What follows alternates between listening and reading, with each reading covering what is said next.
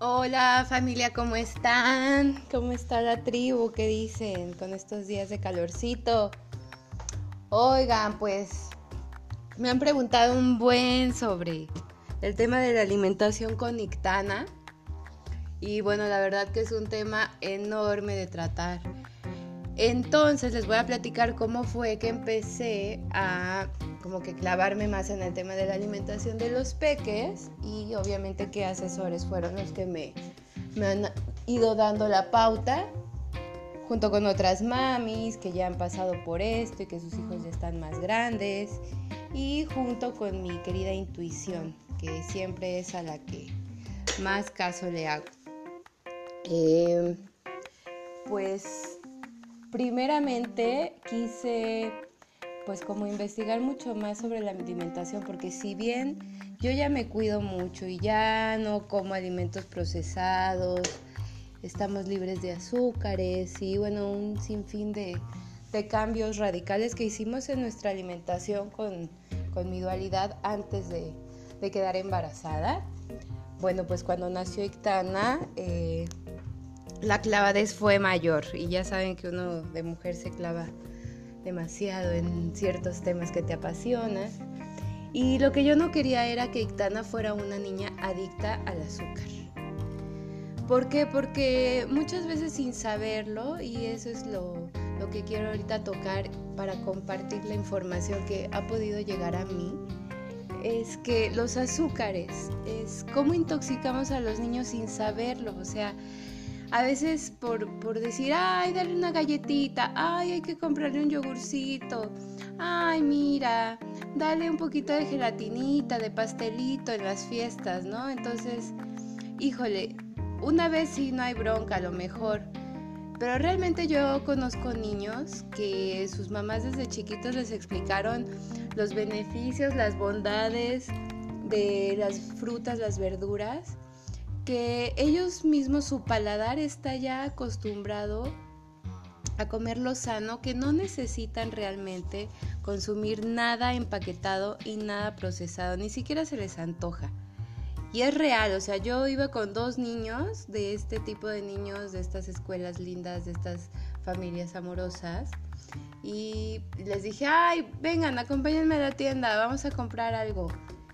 Y les dije, escojan lo que quieran. Y se tardaron muchísimo los dos chavitos y les dije, oigan, ¿qué onda? Pues agarren unos churritos o un gansito. Y los dos se voltearon a ver, abrieron los ojos y me dijeron, híjole, Nidia, es que en esta tienda hay pura comida chatarra, no venden ni siquiera una fruta, una verdura. ¿Por qué no vamos por unas frutas y hacemos algo rico con chilito y con limoncito? ¡Fuck! ¿No? Yo dije, wow, qué impresión que estos niños de menos de 10 años, creo que tenían 7. Sí, justamente era su primer septenio de vida. Me dieron una enseñanza enorme, ¿no? Entonces ahí dije, no, mi hijo tiene que ser así. Para que cuando yo la deje sola y esté con alguien más y le lleguen a ofrecer esto porque va a pasar y va a pasar toda su vida, que ella sepa elegir y que ella diga, no, gracias porque esto tiene colorantes, porque esto tiene azúcares, esto no me hace bien a mi organismo. Y la base es eso, que no nos hace bien a nuestro organismo. ¿Por qué? Porque nuestro cuerpo es nuestro templo.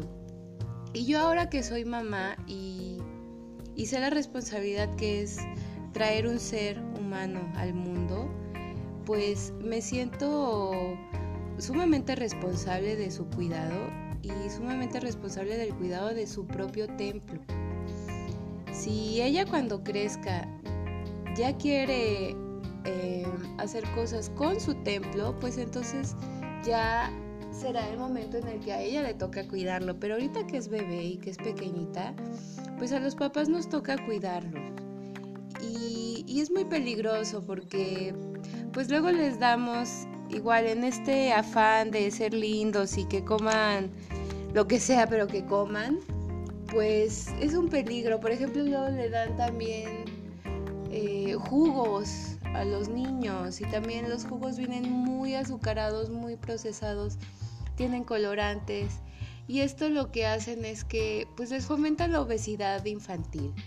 Y, y es muy triste porque hay muchos, muchos niños que su estómago está más allá de su barbilla.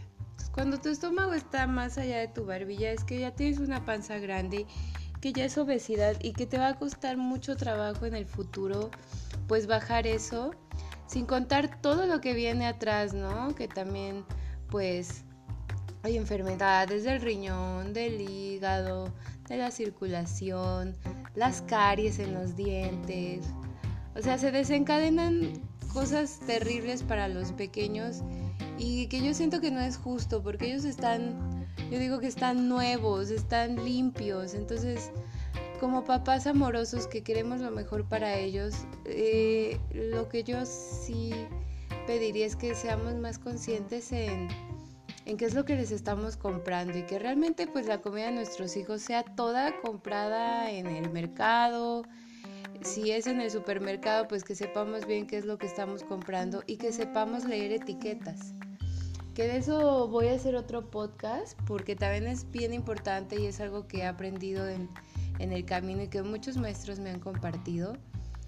Pero que realmente pues ayudemos a, reducir eh, el consumo saturado de, pues de endulcorantes, ¿no? Porque ya nos los disfrazan de muchas maneras. Y pues también cuando cuando eres mamá a veces dices que no tienes tiempo, andas a prisa, pero muchas veces es más fácil pasar a comprar un plátano y una manzana a la verdulería que ir a comprar unas galletas, un jugo o un yogur, ¿no? Una gelatina, o sea, esas cosas son súper súper azucaradas y luego en la noche pues también los niños por eso no se quieren dormir y si no se duermen obviamente tienen trastornos de sueño lo cual hace que la hormona de crecimiento pues no esté trabajando porque es justamente en la noche cuando, cuando trabaja entonces por eso los niños se quedan chiquitos no crecen les da anemia eh, pues es un riesgo nuevamente lo menciono, es un riesgo para la salud. Y todo esto porque los papás tenemos malos hábitos alimenticios. Entonces, ¿qué, podríamos pues recomendar en, en, experiencia propia únicamente, ¿no? Porque me platicaba un amigo que quiero mucho que pues checó una plática en TEDx que hablaba sobre sobre las papilas gustativas y cómo lo que vas introduciendo a tu boca pues va guardando memoria obviamente en tu, en tu cerebro.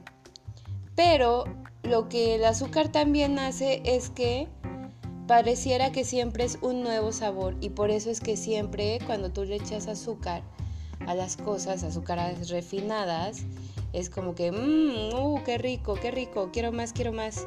Y sí es porque te da el júbilo el azúcar y pues el paladar quiere seguirlo consumiendo. Entonces, hay muchos tipos de azúcares, ¿no? Está el azúcar refinada, están los endulcorantes, está la melaza, está la fructuosa, pero todo, todo esto intoxica.